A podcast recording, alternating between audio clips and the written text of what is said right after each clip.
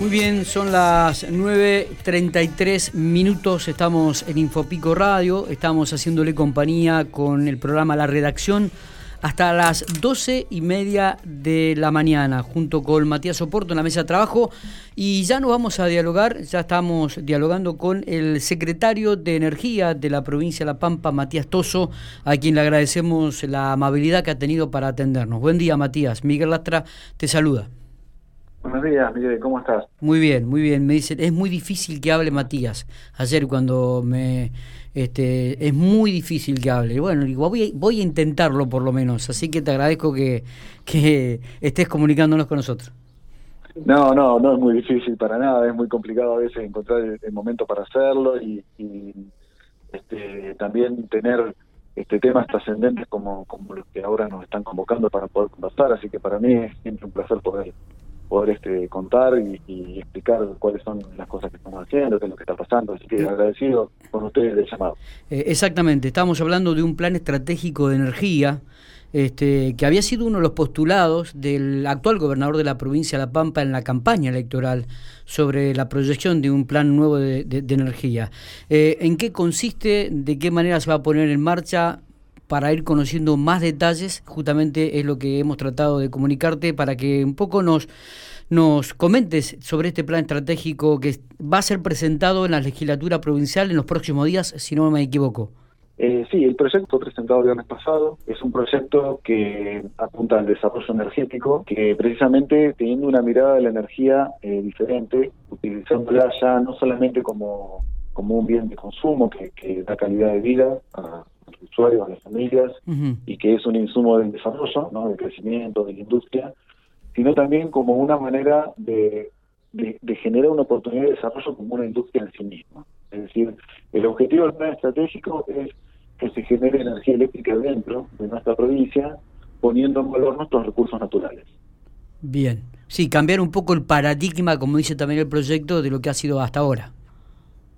Claro, eh, hay digamos, una, una tendencia histórica que está, obviamente, no tiene fundamentos, eh, que está, está dada por, por la situación de que la, energía se generaba en lugares muy específicos, eh, en proyectos muy grandes, a gran escala, y se transportaba hacia los lugares de consumo a, través de mega obras eh, de, transporte eléctrico.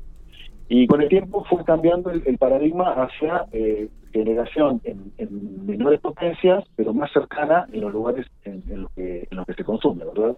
Entonces eso es un poco lo que ha sido el fundamento de aprovechar estas nuevas tecnologías y este, este nuevo paradigma para que la energía que se genere cercana a los lugares de consumo en nuestra provincia eh, nos permitan utilizar nuestros recursos naturales este, de una manera amigable con, el medio ambiente y generador de fuentes de trabajo y, y que es lo que necesitamos nosotros en nuestra provincia. Está, está. Eh, uno de los, o sea, hay dos premisas u objetivos en este proyecto que significaba, dice, generar energía de mayor calidad y a menor precio para todos los sectores. Y el otro es dar ventajas comparativas a la provincia de La Pampa para la creación de empleo genuino y al mismo tiempo, dice el proyecto, elevar la calidad de vida de los pampeanos. Desarrollanos un poquitito estas dos ideas. Bueno, nosotros eh, entendemos que la puesta en valor de los recursos naturales implica no solamente eh, trabajar con, con Petrol, que es una empresa provincial de hidrocarburos que ha venido desarrollándose desde hace muchos años ya, consolidada en, lo que es la exploración y explotación de petróleo y de gas, que son recursos naturales no renovables, eh, y utilizar eh, para utilizar esos recursos para hacer una transición hacia la generación de energía a través de fuentes renovables.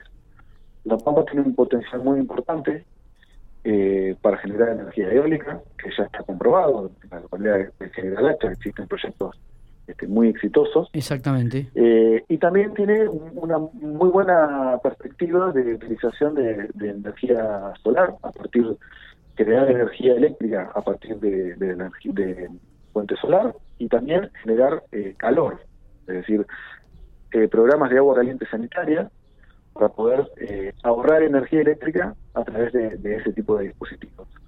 Si bien no tiene valores de radiación, no son los mejores del país, tampoco son los peores y está muy bien muy bien ranqueada la radiación solar que hay en nuestra provincia, sobre todo en, algunos lugares del, oeste, Bien. Eh, en relación a otros puntos del país. Entonces, esa transformación, esa migración de, generar energía este, limpia, eh, ambientalmente sustentable, eh, implica una oportunidad de desarrollo y de fuentes de trabajo fabulosa que tiene que ver con este crecimiento que, nosotros vemos del de, empleo genuino, ¿no es cierto? De la industria, de la micropyme, la industria de conocimiento, el desarrollo de tecnología a partir de, de empresas locales, etcétera. Sí, sí, sí, sí. Eh, o, sea que estaría absolutamente todo unido pensado para, para también generar este tipo de, de empleo genuino, como, como vos decís. Cuando hablamos de energías alternativas renovables, estamos hablando, como dijiste, del parque eólico que se utilizaría indudablemente, que está en General Hacha y que tiende a, agrandarse. Este, hay uno que es de la cooperativa y otro que en el ámbito privado. La energía eh, solar también, como había dicho, y otros recursos como la biomasa y el biogás. Exactamente. Eh, el plan energético busca desarrollar todos los recursos que tenemos y hay eh, dentro de esos de esos sistemas en los cuales se puede generar energía en, puntos estratégicos de la provincia aparecen oportunidades interesantes con lo que son los proyectos eh, que utilizan los residuos sólidos urbanos luego de la separación, es decir, el rechazo que queda luego de todo lo que se recicla, es muy, muy importante combustible, digamos, para ah, poder generar energía a través de los residuos sólidos urbanos. Había, había un estudio, discúlpame, digo, había un estudio que un ingeniero creo que había hecho aquí en la localidad de Quemuquemú que era de biomasa. Eh, ¿Está relacionado a eso también? Eh, yo, digamos, nosotros hay, dos líneas que trabajamos de biomasa. Una es la que la que se genera a partir de residuos urbanos y otra es la que se genera a partir de los residuos forestales, productos de los mismos planes de manejo que hay que hacer en el bosque pampeano para prevenir incendios, picadas, desmontes, hay un montón de manejos que los planes eh, exigen hacer que generan un producto que eh, da un potencial de generación de energía eléctrica muy importante que si encontramos algún punto de, equilibrio entre lo que es la logística y, y, la, posibilidad de, manejar ese, material, esa biomasa, eh, puede ser interesante para, para la zona del oeste. Eh, Matías, buenos días. Matías Soporto te saluda.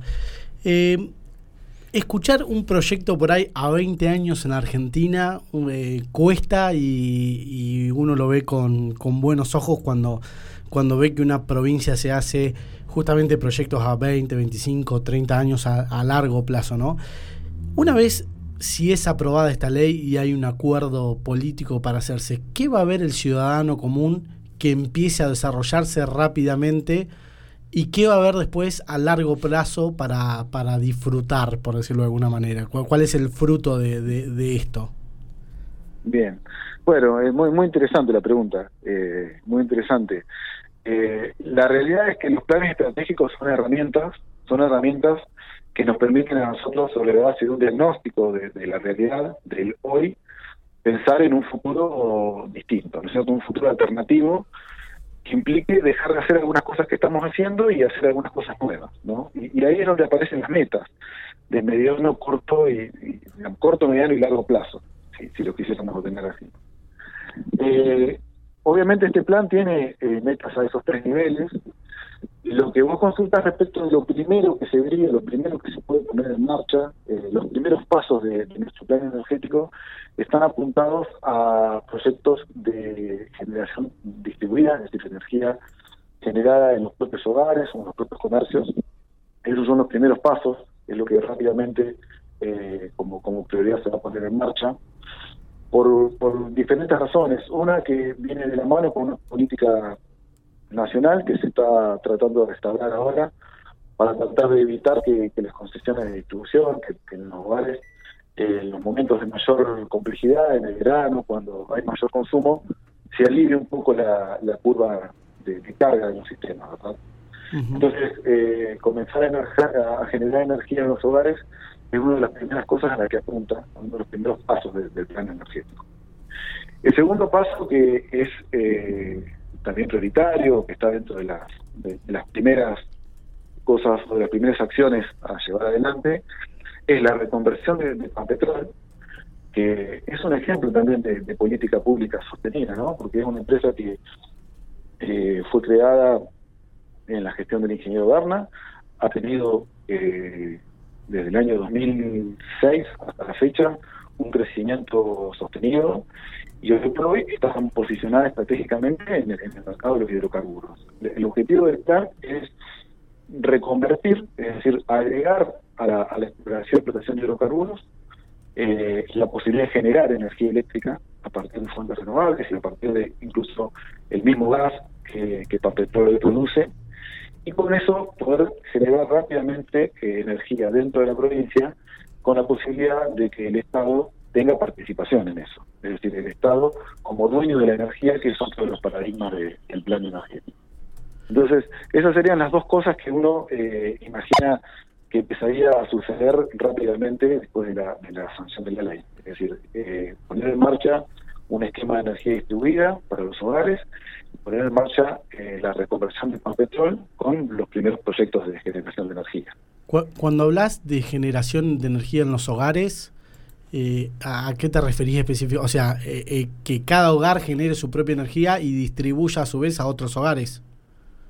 Claro, la energía, la generación distribuida, que es el, nombre que, se le ha dado en esta ley, es conceptualmente la posibilidad de que un usuario en el marco de una concesión que, que en La Pampa son cooperativas las que, las que, las que tienen el servicio de distribución de, energía, un usuario tenga el derecho a colocar paneles de generación solar en su domicilio, utilizar esa energía que genera para autoconsumo, y si le quedara un excedente en algún momento del día, eh, vender esa producción, vender esa energía al sistema de distribución. Claro. Entonces, lo que permite eso es tener un sistema de comercialización entre, entre un hogar y la, concesionaria de distribución y el sistema eléctrico. ¿Se piensa para esto largar algún tipo de créditos o, algún tipo de, no me sale la palabra, pero para que la gente pueda adquirir estos equipos e instalarlos en los hogares? Sí, absolutamente. la ley prevé cinco programas. Eh, programas, esa es la palabra. Claro, eh, eh, sí, son programas para, para el apalancamiento para la, o para la, adquisición de equipos. Nosotros entendemos que las cooperativas como, socios y aliados estratégicos del gobierno provincial eh, tienen muchísimo para, para aportar en esto a través de la posibilidad de que el usuario pueda apalancarse en préstamos que tengan una tasa subsidiada, una tasa promocional y que pueda ir pagando eh, conjuntamente con la energía que vaya generando y conjuntamente con eh, el consumo de su, de su suministro eléctrico. Diferirlo en el tiempo a través de cuotas y que vaya pagando ese equipo eh, a través del tiempo. Son impresiones que normalmente están, están en dólares. hay mucho de importación en materia de generación de energía fotovoltaica, ¿no? con paneles solares eh, pero bueno, hay esquemas de, financiamiento que han funcionado muy bien. La provincia de Buenos Aires está trabajando con algunos créditos este, prendarios sobre el bien que se instala. Y nosotros entendemos que, en la provincia, de tener las cooperativas como aliadas, aparecen otras opciones más interesantes, como para poder facilitar que el usuario acceda a ese tipo de, equipos. Y después, eh, otro de los programas que, también prevé la ley es un programa de agua caliente sanitaria, es para, justamente promocionar eh, y, dar algún tipo de, ayuda o subsidio para poder instalar los termotanques solares implican un ahorro inmediato en el, en el lugar en el que se instala. Tal cual, qué interesante. Parece, parece una utopía, Matías, eh, todo lo que estás hablando, realmente. Pero eh, ya en, otra, en, otras provincias. En otra provincia está, digo, pero realmente pensar esto, cómo va, a cómo va a cambiar el paradigma, la visión, la lectura de la energía, ¿no? Sí, ahí nosotros eh, eh, es utópico pensar en un, en un proyecto cuando uno se imagina el final, ¿no? Eh, cuando uno se imagina el año 20.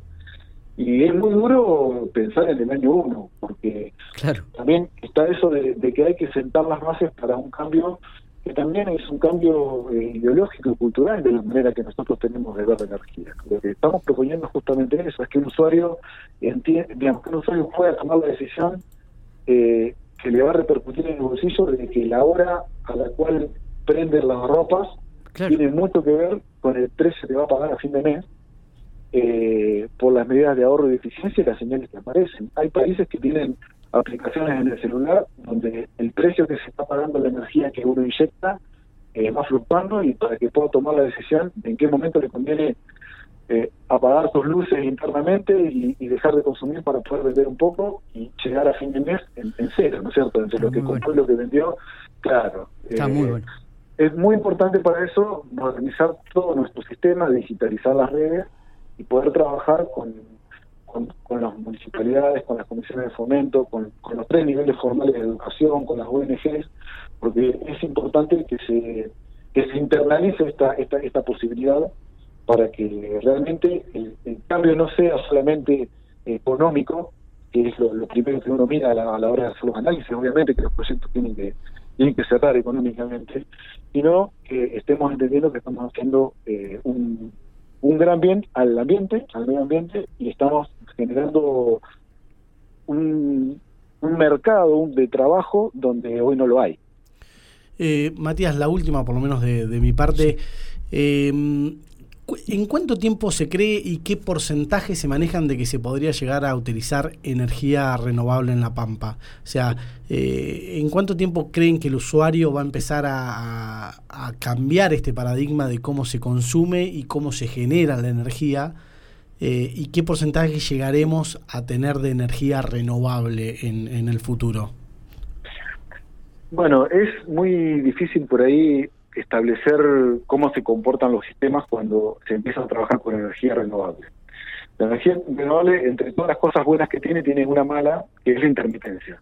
Claro. Eh, la energía generada a partir de, fuente solar, eh, a la noche no está, y de día hay, y, y a veces hay mucho.